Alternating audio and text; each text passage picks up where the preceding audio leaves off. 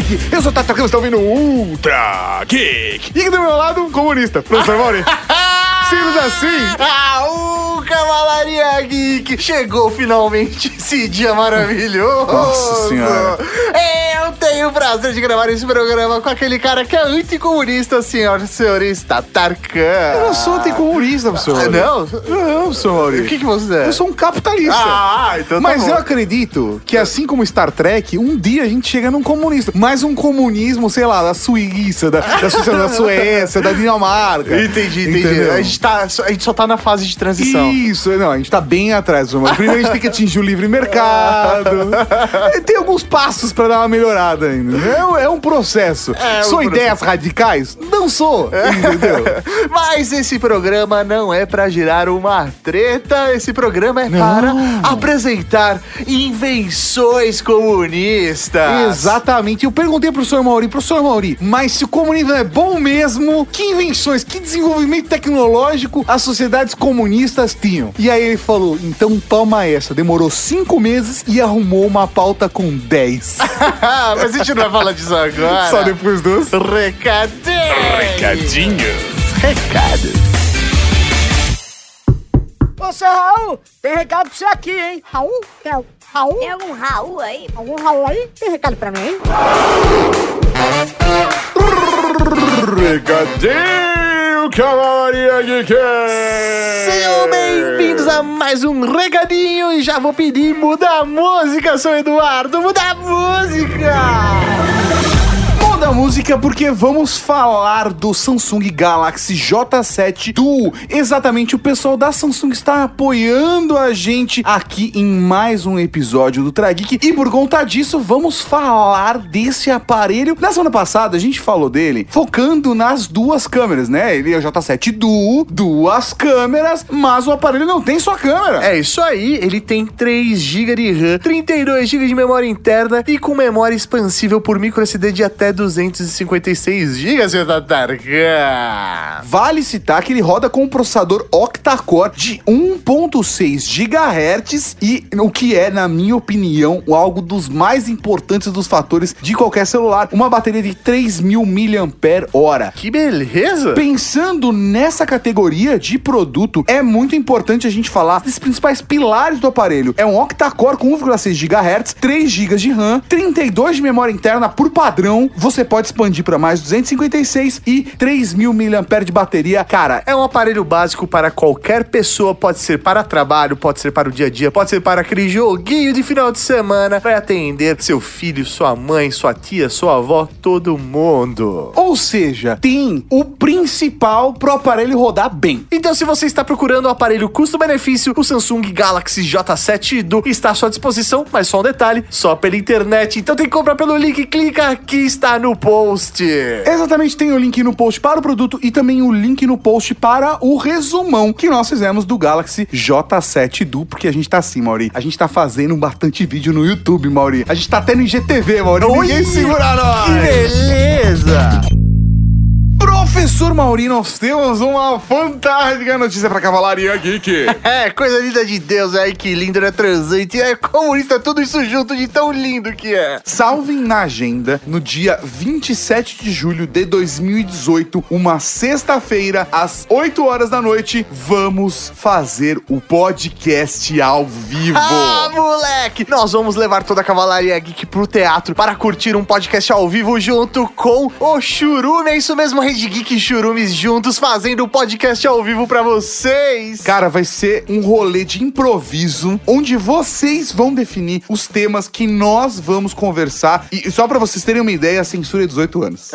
É isso. É pra não ter dor de cabeça. Pra não ter dor de cabeça. Então reserve aí na sua agenda dia 27 de julho de 2018, porque Cavalaria Geek, eu quero que a gente encha esse teatro. Vai ser muito louco fazer esse programa com vocês. Vale citar que nós teremos o maior mestre de cerimônias da história da podosfera brasileira. Não. O mestre de cerimônias do evento será na- ninguém mais, ninguém menos que Dudu Salles do Papo de Gordon. Que isso, rapaz! Cara, impressionante esse evento. Pra garantir seu ingresso está em podcastalvivo.com.br. A entrada inteira é 70 reais. Mas- Mas, peraí, temos a meia entrada que é destinada especialmente para estudantes, aposentados, pessoas com deficiência, professores da rede pública de ensino, pessoas com dois membros inferiores, desempregados, mulheres, homens, recrutas, batizados da Cavalaria Geek e amantes de E todo mundo que gosta. Todo mundo. Que todo Gosta do mundo- churume. Isso aí, que gosta do churume também tem direito a comprar meia entrada. Ou seja, dá pra todo mundo comprar meia entrada.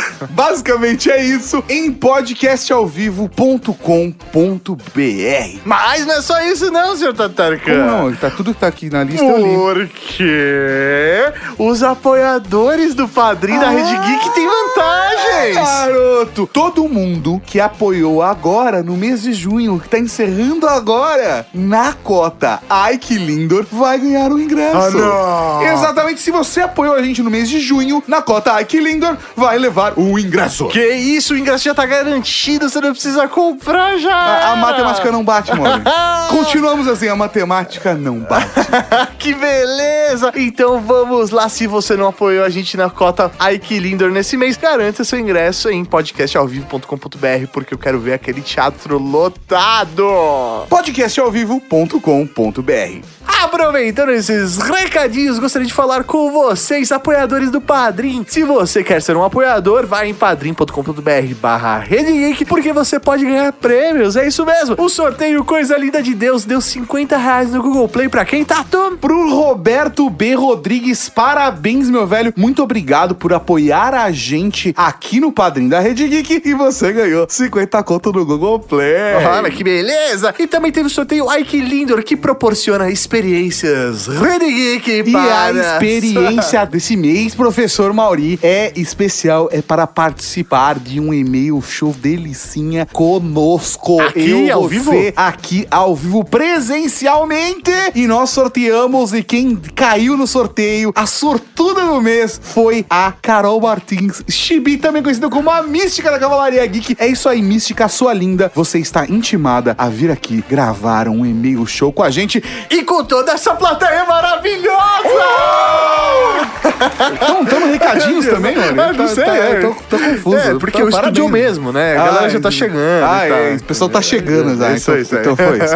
pra galera que sabe que nós temos nossas promessas e nossas dívidas com a Cavalaria por conta do Padrim, teremos uma live especial com a Cavalaria Geek para falar de tecnologia, Mauri. Essa semana nós vamos falar só de tecnologia, Uou. tirar dúvidas, fazer comparativos de aparelhos, Uou. tirar dúvida de quem tá procurando um aparelho novo pra comprar, Uou. ou que tá, sei lá, maluco por conta dos lançamentos, ou porque sabe que você tá com o Zenfone na mão, não sei. É, vai saber. Nós vamos fazer a live no dia 26 de junho, terça-feira, também conhecido como amanhã, às 9 horas da noite. Que beleza, então acompanhe youtube.com.br Geek, já se inscreve no canal, clica na sinetinha e é isso aí. Ah, e também tem as reuniões com os pauteiros que já receberam e-mail na semana passada, avisando da data. Então, salvem na agenda, olhem seus e-mails, senhores pauteiros, todo mundo da cota. Ai, que lindor! Dá uma olhada pra não perder, porque é muito bacana que é onde a gente escolhe as pautas dos programas que a gente vai fazer. Inclusive, Como dessa semana. Exatamente, que foi criada em auxílio, com auxílio dos pauteiros nesse maior pegada comunista. Ah, que beleza. Mas aí, Tato, o que tem agora, o que tem agora, o que tem agora? Não, tem mais uma notícia, Maurinho. A gente não Notícia? pode. é, Não, notícia não. A gente não pode esquecer de falar do bolão. Uh. A gente não falou aqui no Trageek, mas a gente falou nas redes sociais, a gente falou na com a Cavalaria Geek de Elite também no WhatsApp. Nós estamos apoiando o bolão da Cavalaria Geek, que foi criada pelo Léo Bruschi, Leonardo Amaro, o mensageiro espacial da Cavalaria Geek, criou um bolão pra Copa do Mundo e todo mundo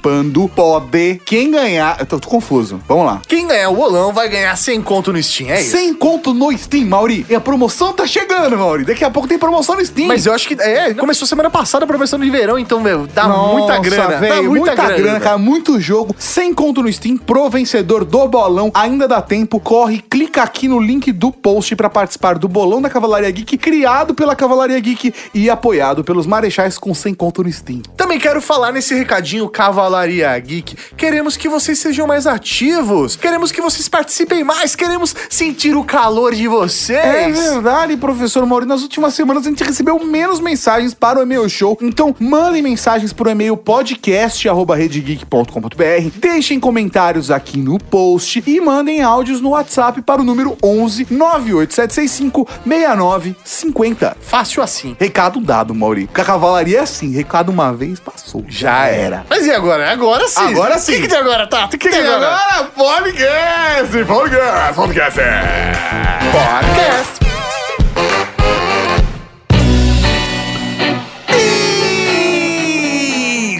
Beleza! Estamos aqui para falar de top 10 invenções comunistas. É, o que mais se ouve é, "Ah, mas o comunismo é só tranqueira. O cara não inventa nada. Vocês gostam de tecnologia, tem que ser Mas, capitalista. mas é, é difícil, Mauri, é difícil a gente discutir comunismo, porque até os comunistas discordam de quais sociedades vivem um regime comunista. Ah, concordo com o que você está falando. Estou querendo. O que, a intenção desse programa é mostrar para a sociedade brasileira, para o Ah. Mundo, Ah. que sim, no comunismo pode ter desenvolvimento Sim. tecnológico. É, É. essa a questão. Não é para falar se é melhor ou pior, é para falar que é possível É. sim ter desenvolvimento tecnológico durante o comunismo. Vale citar que essa pauta, a ideia dessa pauta, foi criada pelos pauteiros da Cavalaria Geek. Ah. As pessoas lindas que apoiam a gente no Padrim e que participam das nossas reuniões mensais para ter novas ideias de podcast. Que beleza, os pauteiros são muito lindos. Mas a pauta foi construída num processo colaborativo com a Mari, a Hermione da Cavalaria Geek, aquela linda. É isso aí. Então, essa pauta ela é naturalmente da cavalaria. É uma geek. pauta comunista. É uma pauta. Tem é uma tanta pauta gente comunista. meteu a mão que é uma pauta comunista. Ela foi idealizada reunião com os pauteiros, a base dela inteira foi construída pela Mari. É isso aí. Aí a gente trabalhou em cima. É isso aí. E eu espero que dê certo, ao contrário do comunismo. Na verdade, quase que eu fiz um top 13. ah, não, não. Maurinho, não, não. Você não se atreveria. Não se atreveria, Maurinho. Vamos fazer um top 13 invenções comunistas. Vamos, vamos lá, acho que vale a gente citar os nossos critérios, como sempre, para o top 10 funcionar. O primeiro deles é quanto essa invenção impactou na humanidade, aquela invenção específica. É isso aí. Quanto ela impactou no momento que ela foi criada e no decorrer da história. né? Exatamente. E como o segundo critério que pode ser um desempate é o quanto legal é essa invenção. Exatamente. Quão legal ela é. É. Porque, ah, impactou na sociedade, mas não tanto. Mas ela é legal pra caralho. então, é, ela sobe uma Ela, pontuação. ou ela pode entrar no top 10. Exatamente, foi, foi o que aconteceu. Foi o que aconteceu. Em alguns casos, É porque- passou, inclusive, coisas que eu acho mais É importante. porque tinha tanta coisa, tem Não. tanta invenção Maurício. que a gente teve que escolher só 10. Vamos ser honestos. Ah. A gente fez uma pesquisa longa. Essa pauta foi idealizada pela, pela- pelos pauteiros faz tempo. A gente demorou tempo para cacete e conseguimos 15. Eram 9, ficou semanas no 9 e aí a gente arrumou mais 6. Não, Tô não, mentindo? Não, não, não, não está. A questão, Não estou mentindo, A, que- a questão, a Ah, questão ah, é que nós queríamos garantir que eram invenções ligadas ao comunismo. Pode ser criada durante o comunismo ou, Ou por por um um comunista. comunista. Exatamente. Então nós queríamos fazer algo correto. Exatamente. Entendeu? Então é por isso que teve essa dificuldade, até porque, é, como você mesmo disse, né, o capitalismo ele está aí, ele está em alta, né? Está em alta, no, no- no mundo e aí a história fica um pouco mais complicada para ser achada aí pelo, para- pelos comunistas. É isso aí. Esse é o Ultra Geek. Nós temos coragem de falar de comunismo no ano da eleição. Segura essa, Brasil.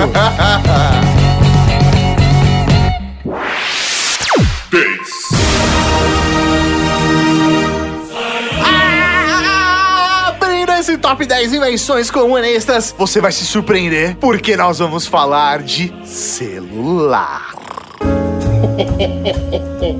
Fala mais sobre isso pra mim, meu bem. É isso mesmo, senhor Geek. Se você é comunista e usa iPhone, você está certo. Não, não, não. Não, Não, não, não, eu tô confuso.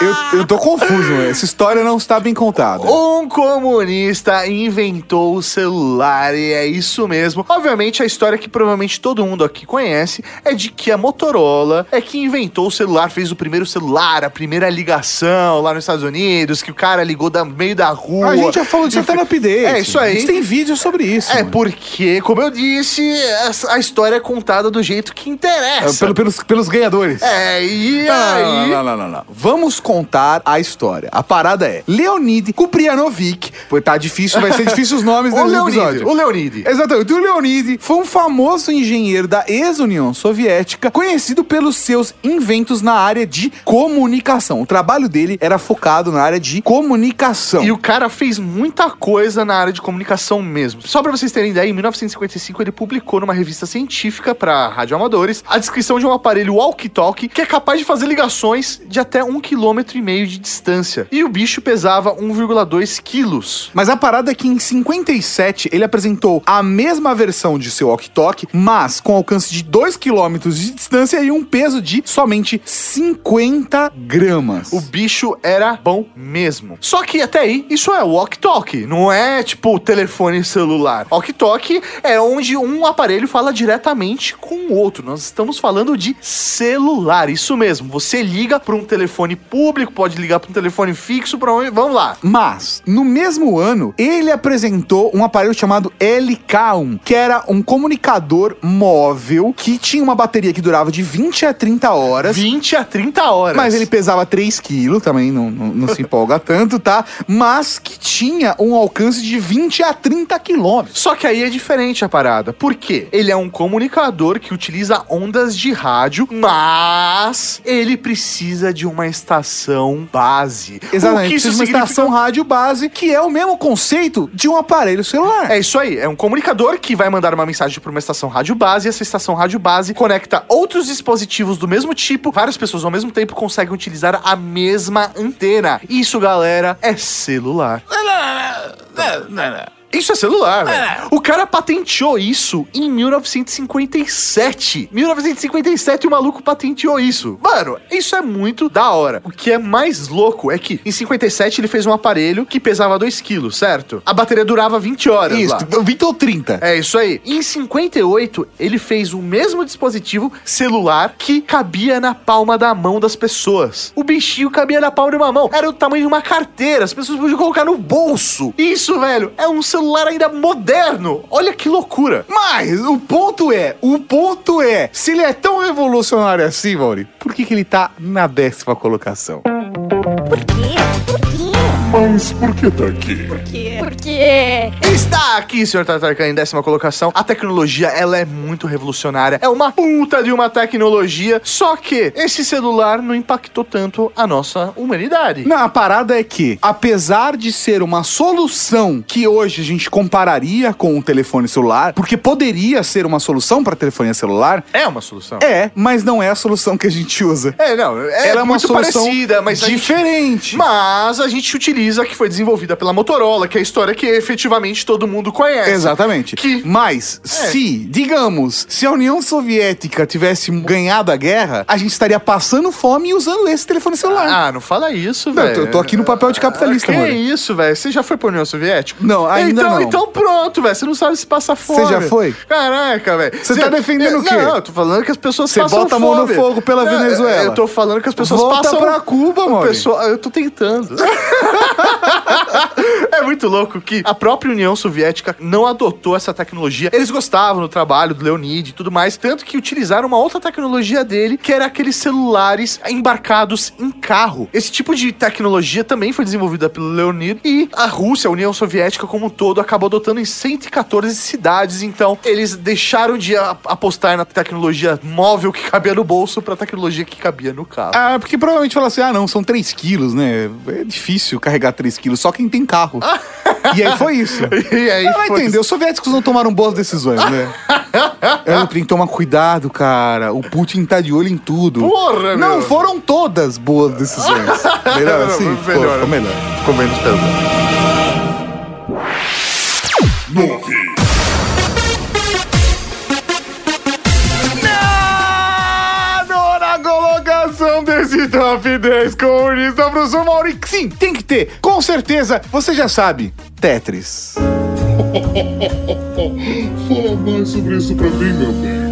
Mas fala mais sobre isso. Não tem como a gente pensar em invenção comunista. E eu tenho certeza que a maior parte de vocês já pensou de cara. Tetris. Tetris. Tetris. Tetris foi criado por um comunista. Tetris foi criado por um comunista durante o comunismo e é por isso que ele não recebeu um centavo até agora. Porque pertence ao Estado, caralho. Mas a parada é que Tetris é um dos jogos mais viciantes de todos os tempos. Foi desenvolvido por engenheiros comunistas, o Alexei Pashtinov, Dmitry Pavlovsky e o seu aluno Vadim, ou melhor, Vadinho, Vadinho. Vadinho Gerasimov. que na época tinha só 16 anos, rapaz. E a ideia, na verdade, era reproduzir como uma versão virtual do quebra-cabeças Pentaminó, que foi desenvolvido para o computador eletrônica 60. Ele removeu um dos blocos do jogo e nomeou o aplicativo que eles desenvolveram com o prefixo 4 de grego Tetris. Oh, oh, oh. Por quê? Por quê? Mas por que tá aqui? Por quê? Por quê? Mas. Por que está aqui? Primeiro, o jogo é extremamente viciante, é um ícone e é um dos jogos mais jogados até hoje, cara. Justamente, ele tá entre os 10 jogos mais influentes de todos os tempos. Exato, cara, ele tá acima de Red Dead Redemption. Que é, que é- é um absurdo. Exato, cara, ele tá acima de Chrono Trigger. ele está acima de GTA V, acredite, que acima isso? de Fortnite. A- acima de Full Throttle? É, acima de Full Throttle, Mauri. Ah, não. Isso. Mais gente jogou Tetris do que Full Throttle. Porra! Até porque, bem ou mal, Tetris está disponível há muito tempo para vários dispositivos e todo dispositivo que você conseguir imaginar que tem uma tela, com certeza roda Tetris. Inclusive, sei lá, você tá num avião, aquela telinha escrota que tem na frente do, do- do seu assento, normalmente tem Tetris. O celular, o celular mais chumbrega no mercado hoje, Mauri. Tetris. Roda Tetris. É isso aí. Tudo roda Tetris, porque ele é um jogo extremamente clássico. A música é extremamente clássica. Cara, é, é um jogo clássico. Eu só não entendo porque ele tá na nona posição. É, ele está na nona posição porque, apesar de todo mundo jogar, todo mundo conhecer, o quanto Tetris efetivamente mudou a história da humanidade. né? Ele é um jogo muito divertido, mas é uma tecnologia focada no entretenimento e nem sempre as pessoas elas é, começam guerras ou terminam guerras por causa de É, Tetris. exatamente. A parada aqui, por mais que ele de fato revolucionou, inclusive o mercado dos games, porque o conceito dele ser usado com um jogo portátil e até mesmo nos naqueles consoles portáteis que eram super baratos, usando tela de cristal líquido, que contribuiu para o desenvolvimento desse sistema portátil de diversão eletrônica, ainda assim ele não mudou o mundo. Que bonito você Não é? Como é? Dispos... Ah, agora já, já Ai. foi. Repete aí na edição, seu Eduardo, por favor. Esse sistema portátil de diversão eletrônica. Tá vendo que bonito? Bonito mesmo. Tô Dá pra tatuar isso. Dá pra tatuar isso. Do lado do, do Tetris. assim. Na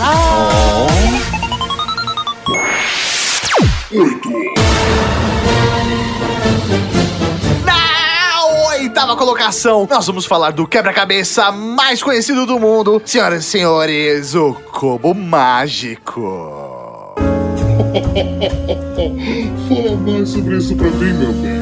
Pra começar, é cubo mágico ou cubo Rubik? Caramba, velho, isso gera uma discussão aqui na Casa Geek há anos, Por né? que treta? porque o Tato, ele se revolta toda vez que alguém fala Cubo Mágico. Puta nome feio! Quem É. fala que essa merda de nome? Porque cubo mágico, cara, não tem nada de mágico. Mágico. Ele tem de Rubik, porque foi criado pelo. É, isso aí, mas na verdade, através das nossas pesquisas, nós descobrimos que o nome original é Cubo Mágico. Ele foi nomeado pelo próprio inventor como Cubo É Mágico. isso aí. A gente aprende quando a gente tá errado, a gente tem que assumir.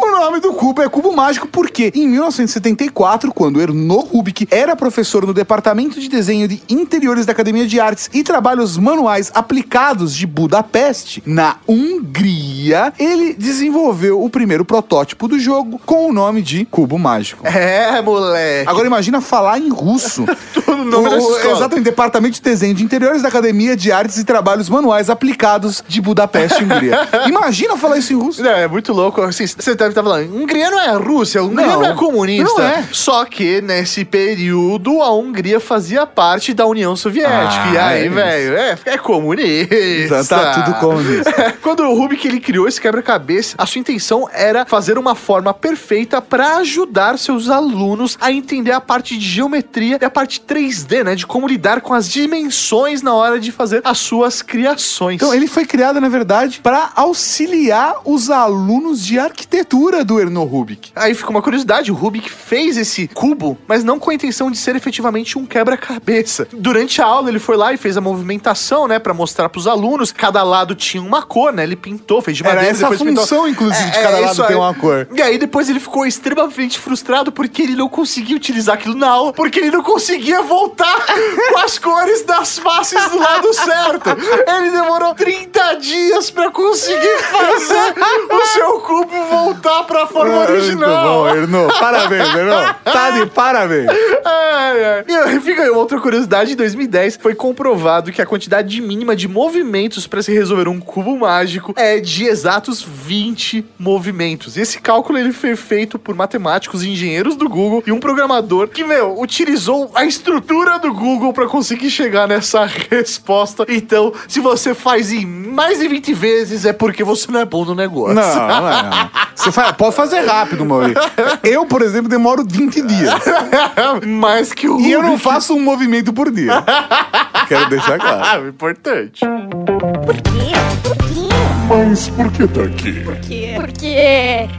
Está aqui porque o senhor tá Tatarkan. É muito simples. Por quê? O cubo Rubik não mudou a vida de ninguém. Não? Não mudou o mundo, não mudou a sociedade. Não. Ele, inclusive, está na frente do Tetris porque, a partir das nossas pesquisas, a gente viu que a penetração do cubo Rubik é maior na sociedade do que do Tetris. É. Apesar do Tetris ser extremamente influente. É, isso aí. Pra vocês terem uma ideia, o cubo mágico, ele é o brinquedo mais vendido do mundo. Já foram vendidas mais de 350 milhões de unidades.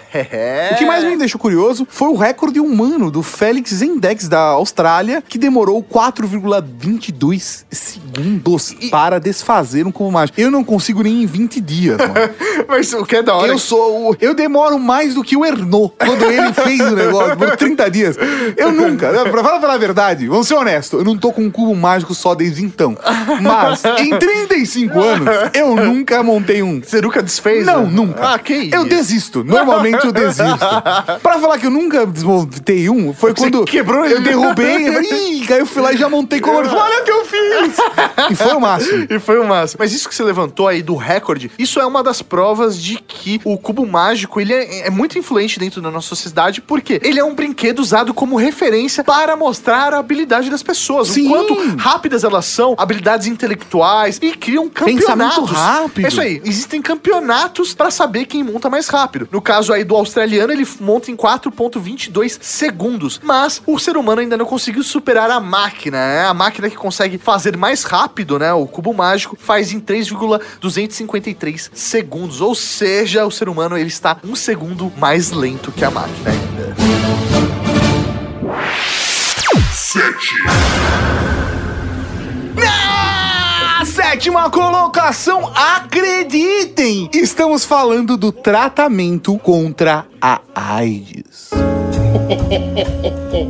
Fala mais sobre isso pra mim, meu bem.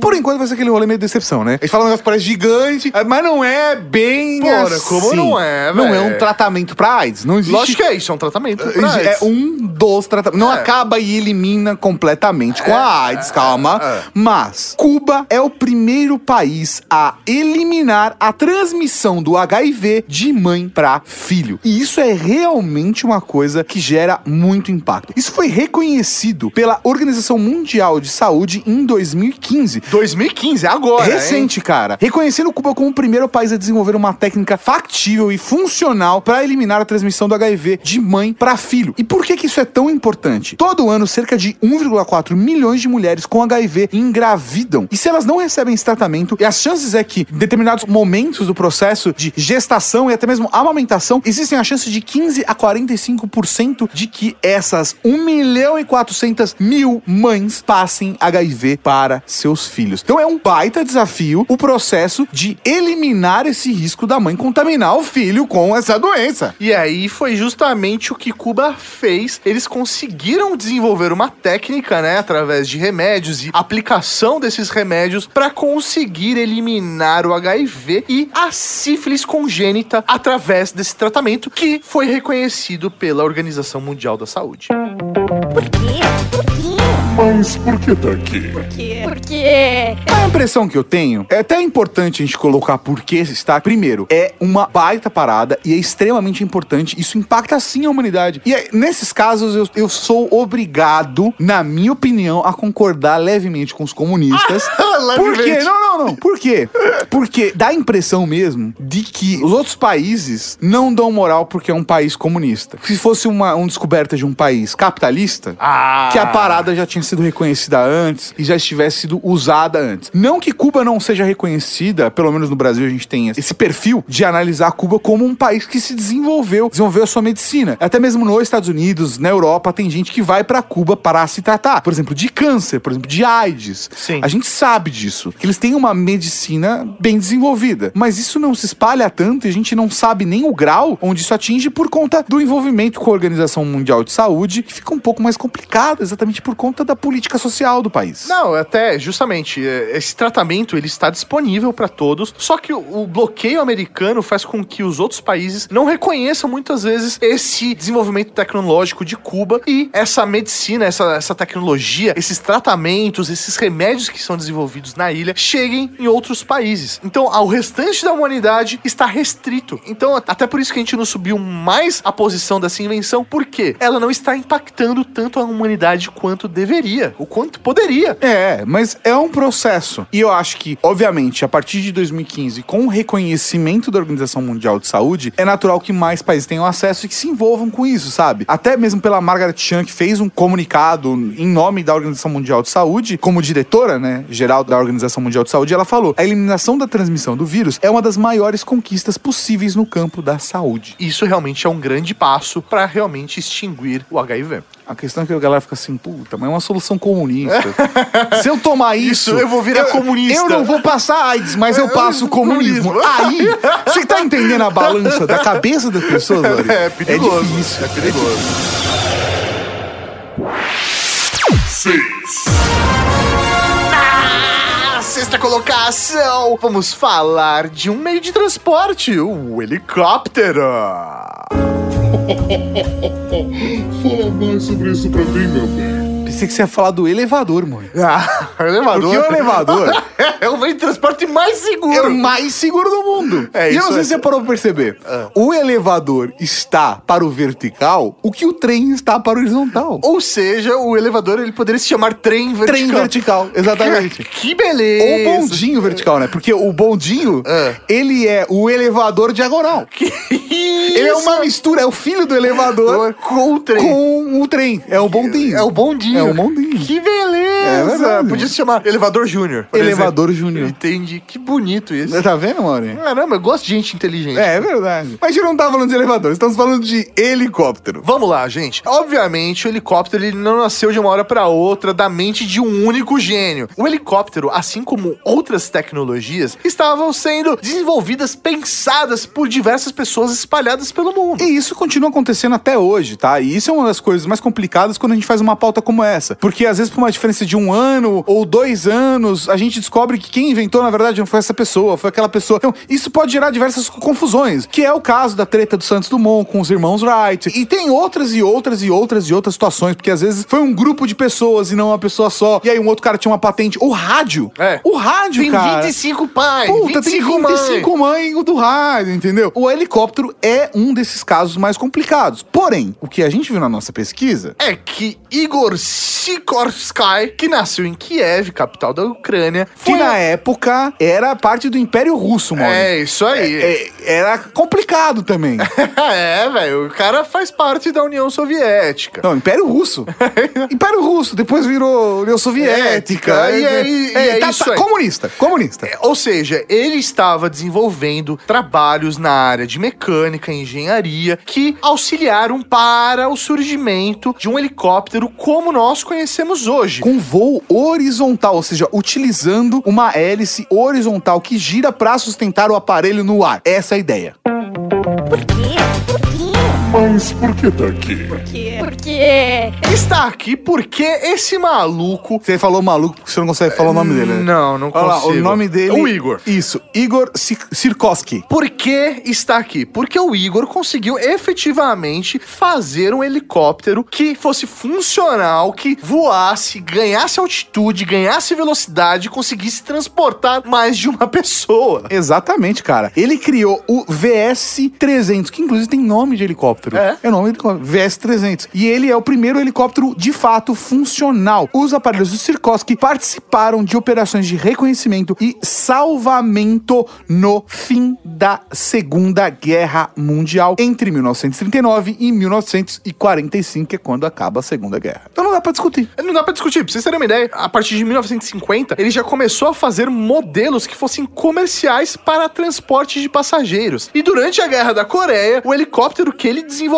ele foi usado para resgate e transporte de tropas. É, moleque. E já na Guerra do Vietnã, o seu helicóptero ele foi armado com metralhadoras e mísseis e o bicho foi pra guerra de verdade. Ou seja, era um helicóptero funcional como a gente conhece hoje. E só pela quantidade de vezes que a gente falou guerra, já dá pra deixar claro que isso impactou na história da humanidade.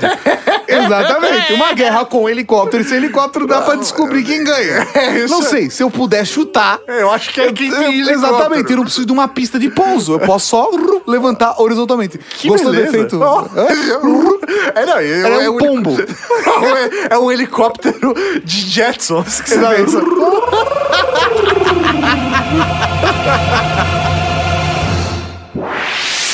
Cinco. E na quinta colocação, sim, muita gente já se cagou de medo do R7 Semiorca. Fala mais sobre isso pra mim, meu bem.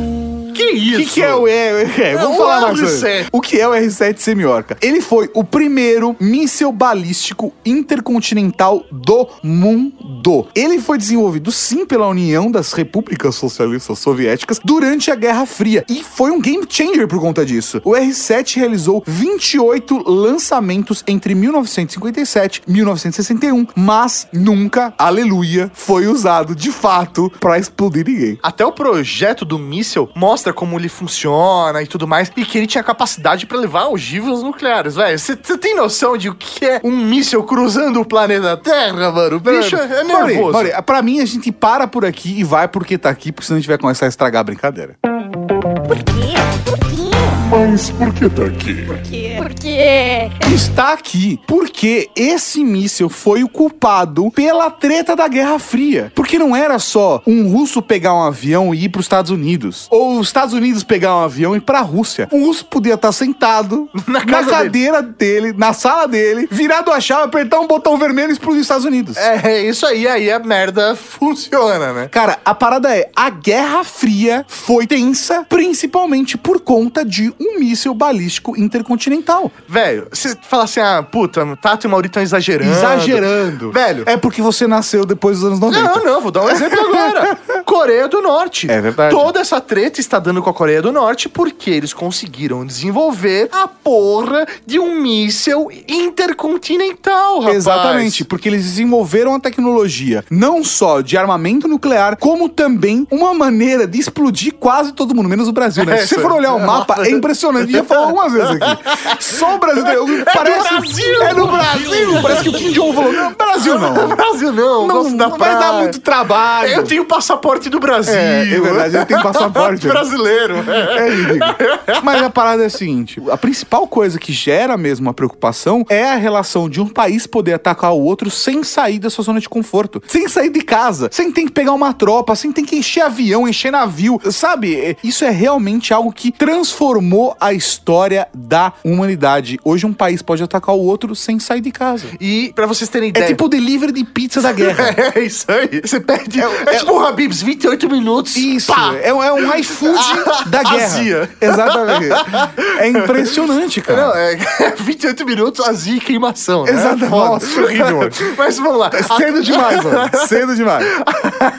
A tecnologia desse míssil, ela é tão foda que ele foi utilizada pra aplicar também em foguetes. Inclusive, é utilizada até hoje a tecnologia do R7, por exemplo, nas naves espaciais Soyuz da Rússia. A Rússia utiliza essa tecnologia até hoje. E o Marcos Pontes, inclusive astronauta brasileiro, utilizou isso. Ele foi enviado para a Estação Internacional Espacial utilizando uma tecnologia russa. Ou seja, de fato, isso não só pela corrida espacial ou por conta da Guerra Fria, mas isso continua impactando a humanidade até hoje. Você já reparou que Marcos Pontes, vírgula, o astronauta brasileiro, A gente tem que falar, né? É por, sabe por quê? Eu tenho uma teoria em relação a isso. É porque Marcos Pontes é um nome muito comum no Brasil. Entendi. Se fosse, sei lá, Marcos Dostoiévski, Entendi, não, eu acho que, não, eu acho que é por apropriação. O É apropriação, ele é o astronauta brasileiro. entendeu? Mas será que não é por conta- O cara do busão, sabe? Tipo, Entendi. é, gente... Será que não é porque ele tá competindo com o astronauta do Maurício Souza? É, Pode ser. Só ele Entendeu? É, exatamente. Que nem o, o Beito Carneiro, o vampiro brasileiro. É o vampiro brasileiro. É a mesma estratégia de marketing. É a me- Eles devem ter a mesma agência. É, com certeza. Com certeza. 4,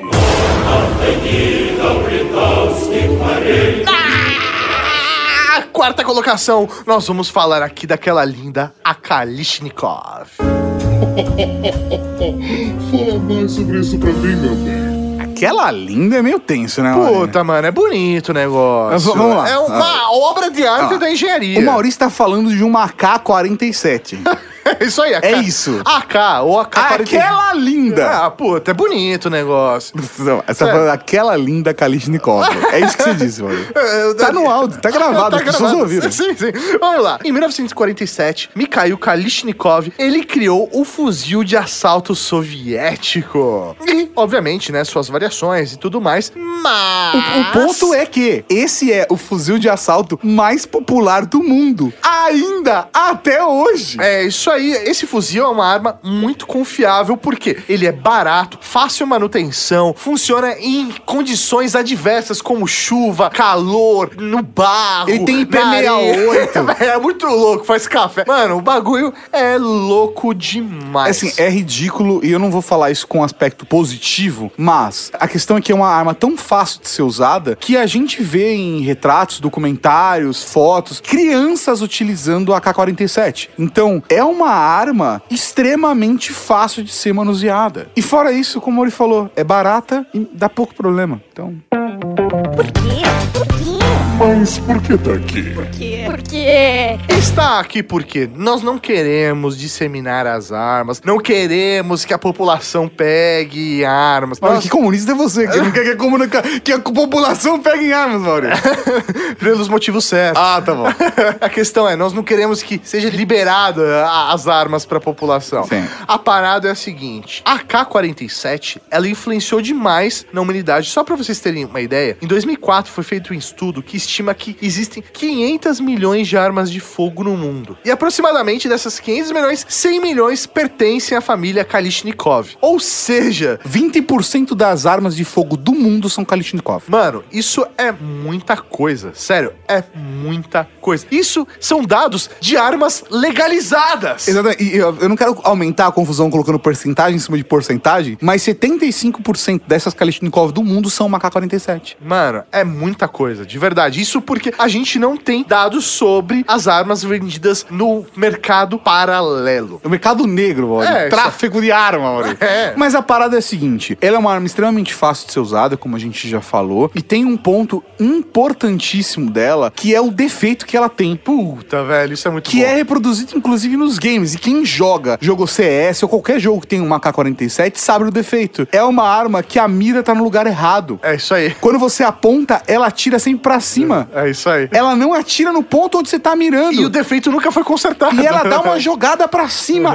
ainda. Então, na verdade, isso tinha uma vantagem na guerra quando um comunista utilizava a arma contra os seus inimigos, porque o Sim. inimigo tentava atirar, apontava na cabeça e só errava. E só errava. É muito bom, velho. Te- Hoje, obviamente, todo mundo sabe, mas se você não usa com frequência uma K-47, você vai errar. Você vai errar, inclusive. Ou você não, não joga Counter-Strike. É isso aí, inclusive no CS, né? Exatamente. Porque, com certeza é a arma mais legal. É o que eu mais gosto de usar, por exemplo, no Left 4 Dead. E isso é uma boa mesmo, eu É. também gosto bastante. Mas a parada é a seguinte: a gente não vai co- comparar aqui o efeito da arma, o quanto ela é positiva ou não, mas a questão é que, acima de qualquer um desses fatores, ela impactou muito na humanidade. E ela é uma invenção comunista e ela é tão boa naquilo que ela faz que, meu, perdura até hoje. Exatamente. Então, não tenho que discutir em relação à popularidade da arma. Não posso dizer o quão legal ela é, mas ela é extremamente efetiva e, como o Mauri disse, Muito bem construído.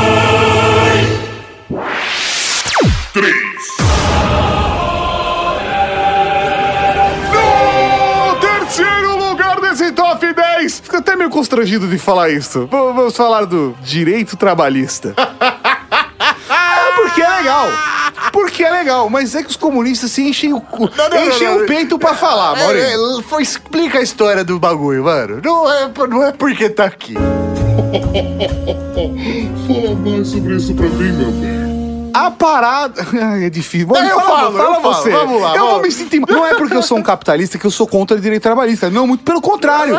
Eu sou a favor. Eu só não acho que é legal você ficar enchendo o peito de falar isso, mano. Vamos lá. Se a gente for fazer uma análise histórica dos direitos trabalhistas, obviamente não foi criado exclusivamente pelos comunistas Você e que tá tudo mais. falando isso? Não, não, o que eu quero dizer é que existe trabalho, escravidão acaba sendo trabalho, entendeu? Existe as Existe pessoas... trabalho desde, desde, desde, desde que o mundo é mundo, É existe trabalho. aí, é isso aí, se Deus existe, ele trabalhou pra criar o planeta. Pelo entendeu? menos foi assim que falaram. É, isso aí, então... O legal foi o papo comunista. Se Deus existe.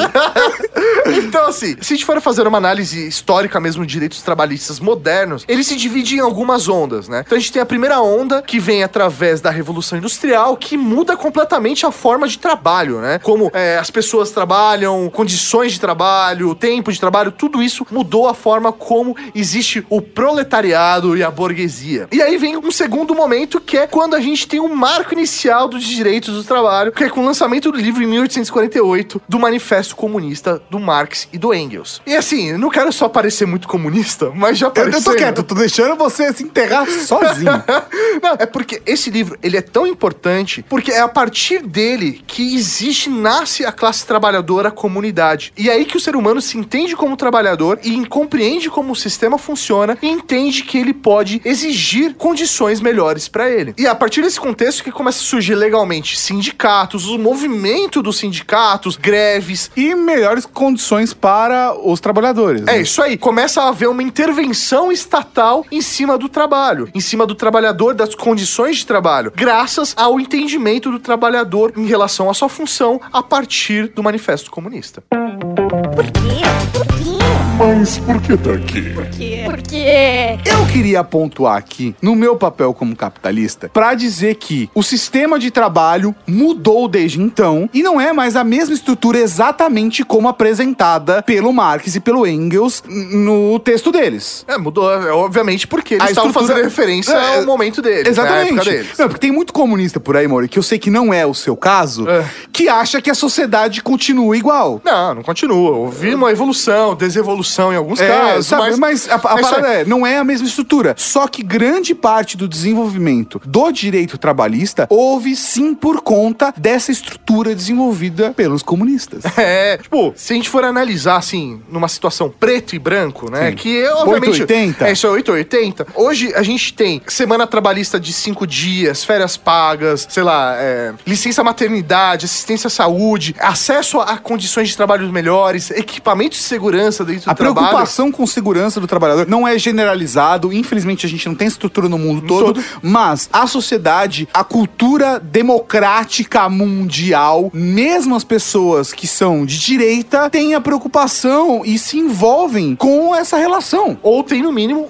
esses benefícios também. Isso só Exatamente. aconteceu por causa da pressão do ideal comunista em cima do capitalismo. Então, sim, os direitos trabalhistas podem ser considerados uma invenção comunista.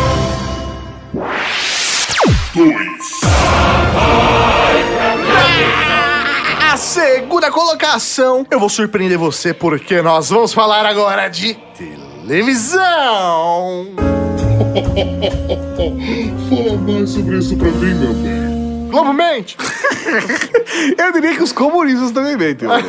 Não quero ser chato. Mas, mas vamos lá, vamos lá. Eu acho que o caso da televisão é o mesmo caso Você tá que a gente definindo a falou lá Globo, é atrás. isso? Não, não tô. Ah. Eu acho que é um dos casos de uma tecnologia que foram desenvolvidas por várias pessoas. Mas várias fontes da nossa pesquisa associam a criação da tecnologia CERN para ser desenvolvida a televisão e a filmagem para a televisão para Alexander Stoletov. É isso mesmo. Ele não criou a televisão em si, mas o seu estudo, o estudo da sua vida e a tecnologia que ele conseguiu patentear conseguiu dar margem para efetivamente a televisão ser uma realidade. O que ele fez foi criar a primeira fotocélula a partir de uma teoria proposta por ele mesmo no final da década de 1880. A teoria dele falava sobre o efeito fotoelétrico, contribuindo para a construção de fotocélulas. A tecnologia foi usada em várias áreas, mas principalmente pela televisão. Ele apresentou o conceito que era o iconoscópio. Isso aí. Basicamente, como funciona a parada? É uma tecnologia que pega a imagem e destrincha aquela imagem em pequenos pontinhos de luz, transmite essa informação. Essa informação é recebida por um decodificador que transforma essa informação novamente em pontinhos de luz que se transforma numa imagem. Então é todo o processo fotoelétrico de montar e desmontar uma outra imagem. Vale até a referência do trem que a gente falou sobre codec, que a gente meio que tocou no assunto em relação a isso. Mas que a gente também falou no Nerdcast, a gente tocou nesse assunto, né, no Nerdcast que a gente participou. Então tem os dois links aí no post. E não só isso, ele em 1920 ele conseguiu, né, dinheiro, investimento e tudo mais. Tempo. E conseguiu desenvolver o cinescópio, que é um tipo de válvula que faz a forma das imagens que é propriamente dita a televisão, né? É o que vai fazer a televisão efetivamente funcionar. E nas palavras do próprio Vladimir, ele reconhece o iconoscópio como a reprodução eletrônica do olho humano.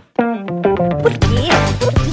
Mas por que tá aqui? Por quê? Por quê? Então, assim, foram várias pessoas da União Soviética que estavam desenvolvendo pesquisas e que direcionaram e inventaram fórmulas que possibilitaram a existência da televisão. E a televisão mudou o mundo. Velho, a televisão mudou a forma como a comunicação humana acontece. Exatamente. A gente teve primeiro com Gutenberg, depois a imprensa por conta da prensa do Gutenberg, depois o rádio e a televisão, que continua insistindo que ela é mais importante que a internet, que já é o próximo passo. Não é verdade? Que não foi criado por um comunista, pelo que eu saiba. Mas assim. Ah, ainda falta uma posição. Será? Será? Não queria falar nada. Mas o, o ponto é que a televisão mudou a forma como a humanidade se comunica. E mais do que isso, aproximou. e- e- inclusive, sorry, eu não quero ser chato. A televisão, por exemplo, contribuiu para a queda do muro de Berlim. Por quê? Pegaram a televisão e jogaram no muro? Não, mas a questão é como a comunicação era feita e mudou a mentalidade das pessoas. De como as pessoas enxergavam aquela sociedade, de um lado ou do outro do muro. Não, eu acho que é isso aí. A televisão, ela propiciou que a informação chegasse com maior facilidade e mais informação chegasse às pessoas. Essa informação, ela pode ser manipulável, sei lá o que, não é essa discussão. Mas ela está chegando diretamente na casa de cada ser humaninho desse planeta. E, meu, porra, quem não tem uma televisão em casa, sabe? Então, ela impacta diretamente na vida das pessoas. E vale a recomendação aqui de um documentário fantástico que fala sobre o home video e a transformação da União Soviética com Chuck Norris versus o comunismo. Ou tem um nome em português que é Como Chuck Norris acabou com o comunismo, ou algo do gênero, que é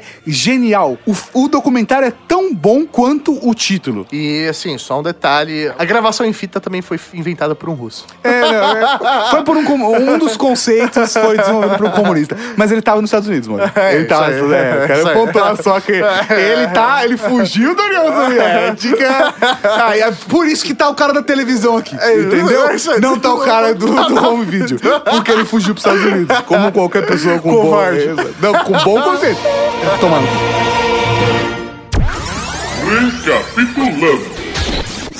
Se você está perplexo com tanta invenção comunista, Ou ainda, se você se perdeu de tanta vodka que tomou, tá difícil. vamos para o Recapitulando. 10.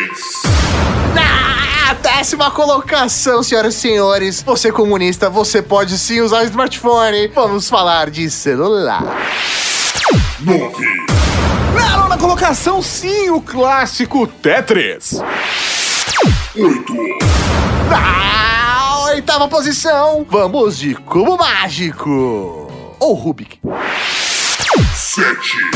Na sétima colocação, nós falamos do tratamento para a AIDS. 6. Na sexta colocação, um dos transportes mais seguros do mundo. Elevador. Não, o helicóptero.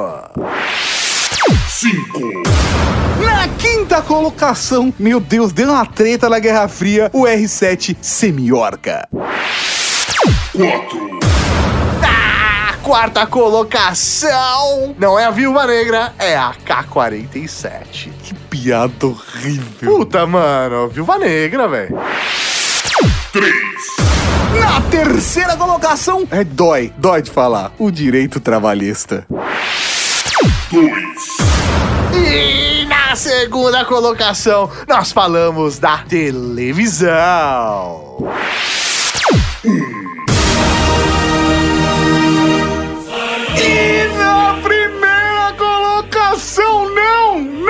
É vodka. Vamos falar do Sputnik. Fala mais sobre isso pra mim, meu bem. Quem é esse cara, tá? Pensei que você ia falar como não é a vodka. vodka, É porque minha vodka predileta é francesa. é, é porque você ouviu muito sertanejo, né, Mauro? Vamos falar. Não peguei essa Não, é referência. porque você não ouve sertanejo. Ah, tá. É porque eu tenho um vizinho que toca bem alta a música. Mas vamos falar do Sputnik. O Sputnik 1 foi o primeiro satélite artificial da Terra. Ele foi lançado pela União Soviética em 4 de outubro de 1957 na unidade de teste de foguetes da União Soviética, atualmente conhecido como Cosmódromo de Baikonur. Eu gosto desse nome, Cosmódromo, né? É, os co- cosmonau- cosmo- cosmonautas. É muito da hora. É o nome mais da hora, É mais é da hora, astronauta. né? Não, cosmonauta- O cosmonauta, é muito louco. Nesse caso, os, os comunistas ganham também. É que cosmonauta não pegou porque é muito próximo de comunista. Cosmonista. Por isso É o cosmonauta. foi por isso que não pegou. Mas o Sputnik 1 era uma esfera de aproximadamente uns 58 centímetros e pesava cerca de 80 quilos. Mas a função básica do satélite era transmitir um sinal de rádio que ficava um bip, bip, e que podia ser sintonizado por qualquer rádio amador e nas frequências entre 20 e 40 MHz. E eles foram emitidos continuamente durante 22 dias até o dia 26 de outubro de 1957, que foram quando as baterias do transmissor esgotaram a sua energia. Mas isso é um símbolo da tecnologia soviética sem tamanho. O Sputnik orbitou a Terra por seis meses antes de cair. E apesar das funcionalidades deles terem basicamente reduzidas, o Sputnik ajudou a identificar as camadas da alta atmosfera terrestre através da mudança de órbita do satélite. Mano, é muito da hora, velho. Além de tudo, foi usado pra ciência, não só pra ameaça científica. Não, não, velho. É um satélite artificial, mano. Ele era pressurizado internamente com nitrogênio e oferecendo também a primeira oportunidade de estudo sobre pequenos meteoritos que foram detectados através da despressurização interna que rolou por conta dos impactos perfurantes de um pequeno meteorito durante todo o processo do Sputnik. Né? Não, é muito louco porque, meu, era a porra de uma satélite artificial sendo utilizado pra conhecer melhor o próprio planeta Terra, mano. Isso é muito da hora. Sério, muito foda. Mas não é por isso que ele tá aqui. Por quê? Por quê?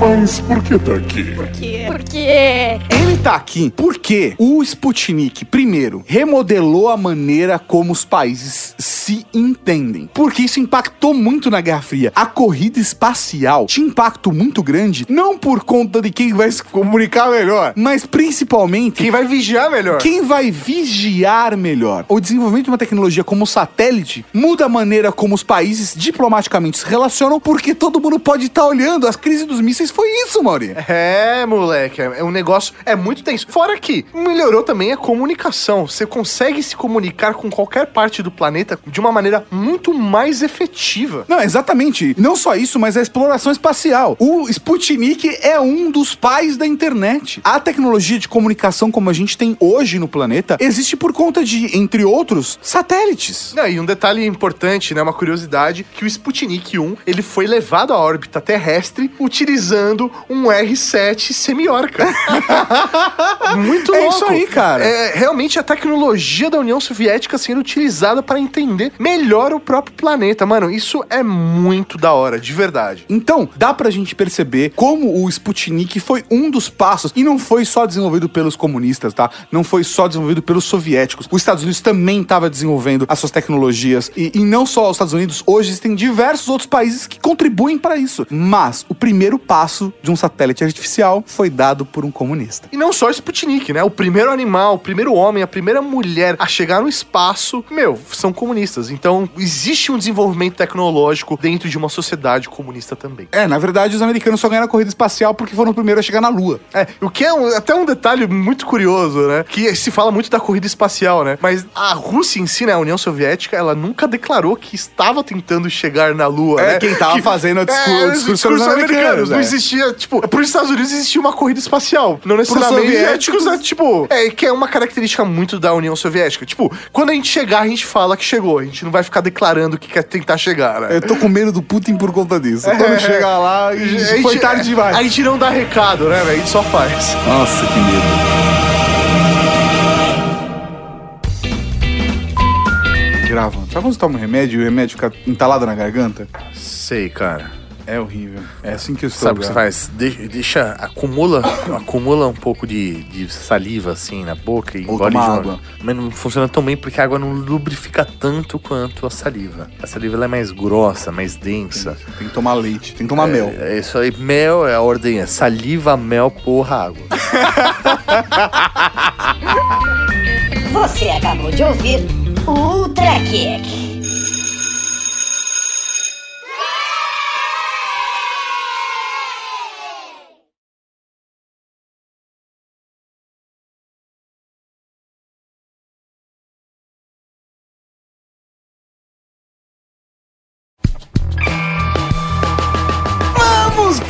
Menções honrosas. É isso aí, top 11 agora Não, do não, nosso. não, nós Vamos fazer o top 3. Menções honrosas. Vodka. É, vodka é importantíssimo. Oh, esse é da hora, tá? Um jato supersônico. Todo mundo acha que o Concorde foi o primeiro jato supersônico pra transporte de Comercial. passageiro comercial. Na verdade, não foi, foi o Tupolev Tu-144. Ele foi desenvolvido por um comunista pelo Alexei Tupolev e foi lançado em 1968, rapaz. Ele transportava 55 passageiros.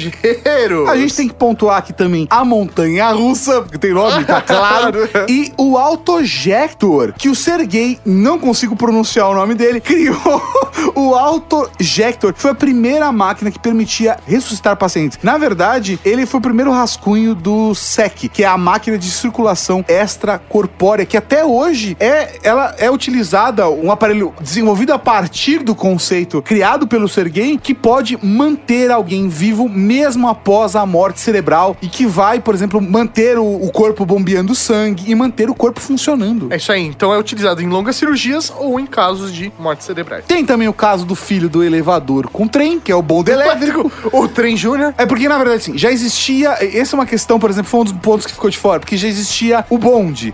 Foi o bonde elétrico. É Legal, mas tinha um helicóptero. É isso aí. Ou, por exemplo, a gasolina refinada, né? Que é uma, uma questão também de que ah, foi feito pelo russo, não foi e tal. E, e tem a questão que, na verdade, assim, já existia gasolina. O russo só. O, o soviético Melhorou o processa- Só melhorou o o processo. Ao invés de aproveitar 10% do petróleo, aproveitava 75%. É isso aí. Assim como a borracha sintética, né? Que então, então a gente usava só a base da seringa, agora tem a borracha sintética, a base de petróleo. Uma das formas de se fazer borracha sintética foi desenvolvida também dentro da União Soviética.